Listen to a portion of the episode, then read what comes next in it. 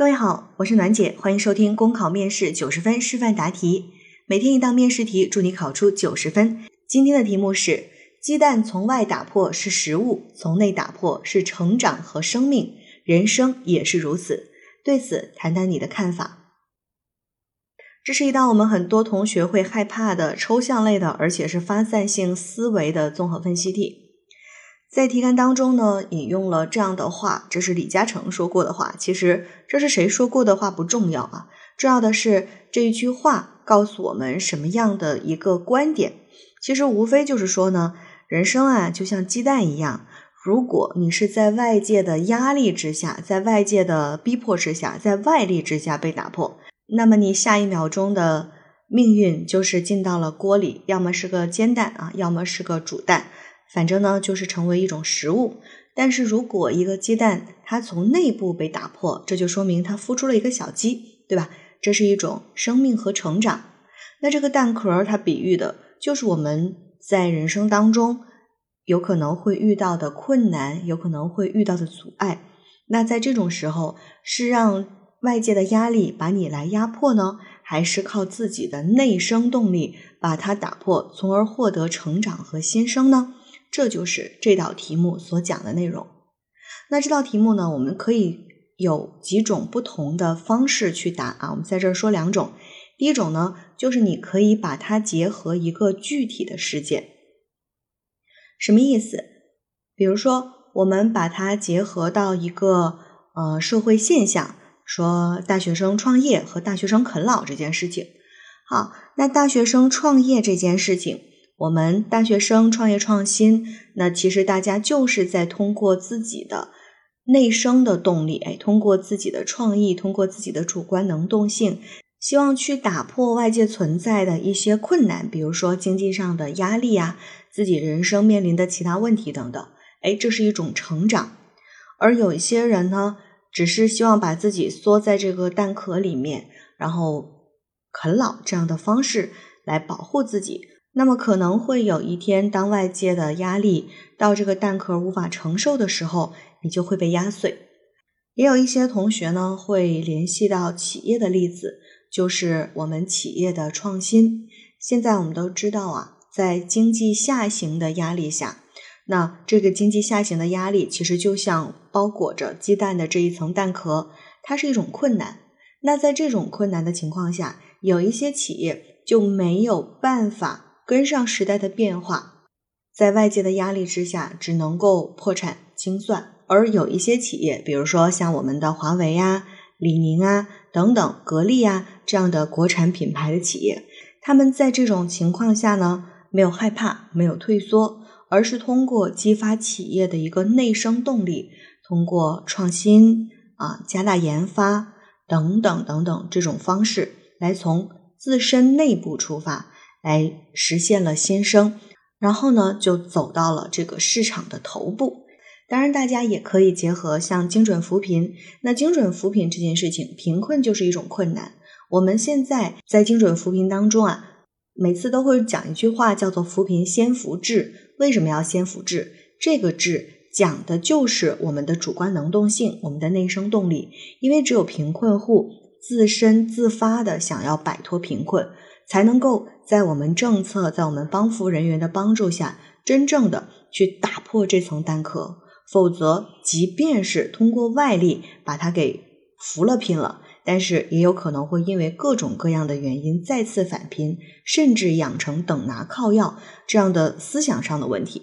这是我们可以结合具体的事例去讲。那第二种方式呢，就是我。对于这个观点，我不结合非常具体的事例，但是我可以从多个层面、多个角度去阐述这件事情。那这适用于说，呃，有些同学我们对某一个具体的社会事件可能没有非常深刻的认识和了解，那我就可以从多角度去讲。比如说呢，我可以既讲到个人的成长，也讲到企业的发展，甚至讲到一个国家的发展，都可以。这就是从多个层面上去阐述这个道理，也是可以的。那这是答题的，嗯，给大家提示的两个方向。那我今天的示范答题呢，因为想放进多一些的例子，所以这个答案会相对比较长啊，请大家耐心去听。那如果你是考国税的同学，一定要在这个答案的基础上进行精简，因为你们的答题时间只有两分钟。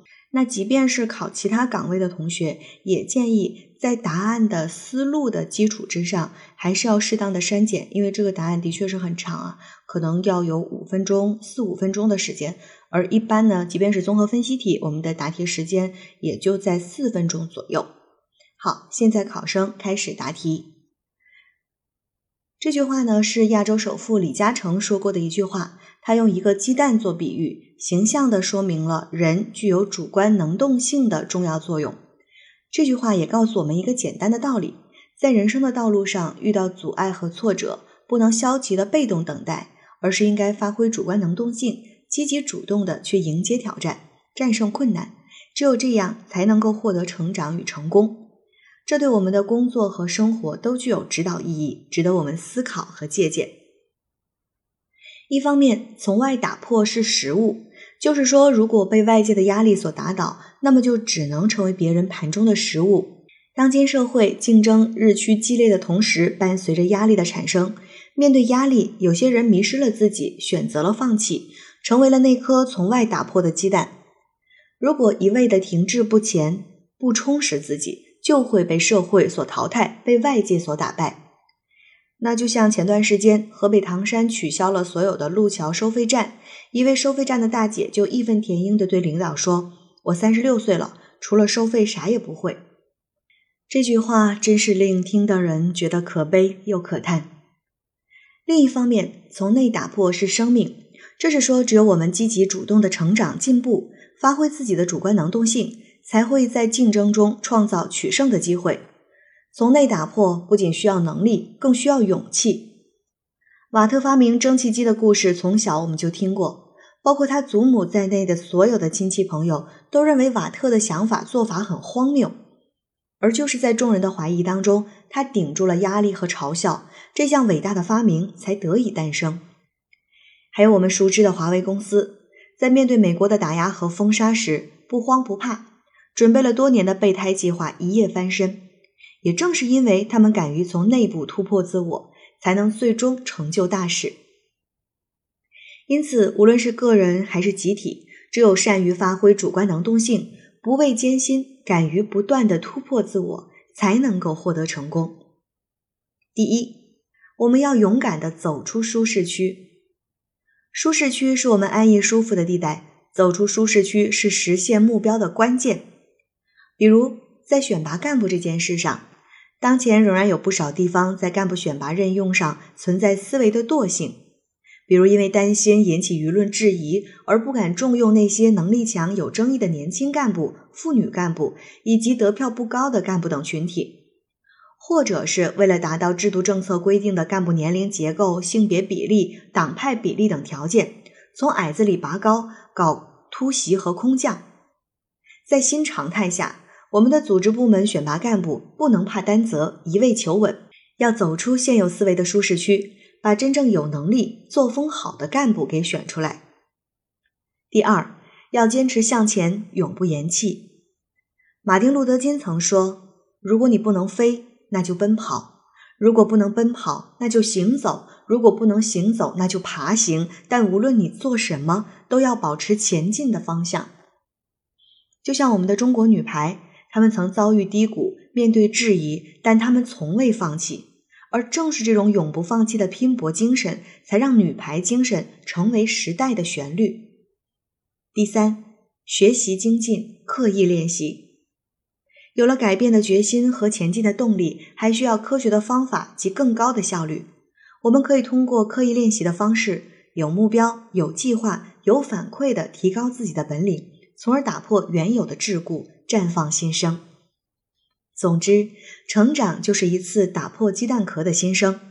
当今社会，无论是个人、企业还是国家，都应在竞争中不断的强化自己的能力。考生答题结束。好了，今天的内容就分享到这儿。我是暖姐，明天见。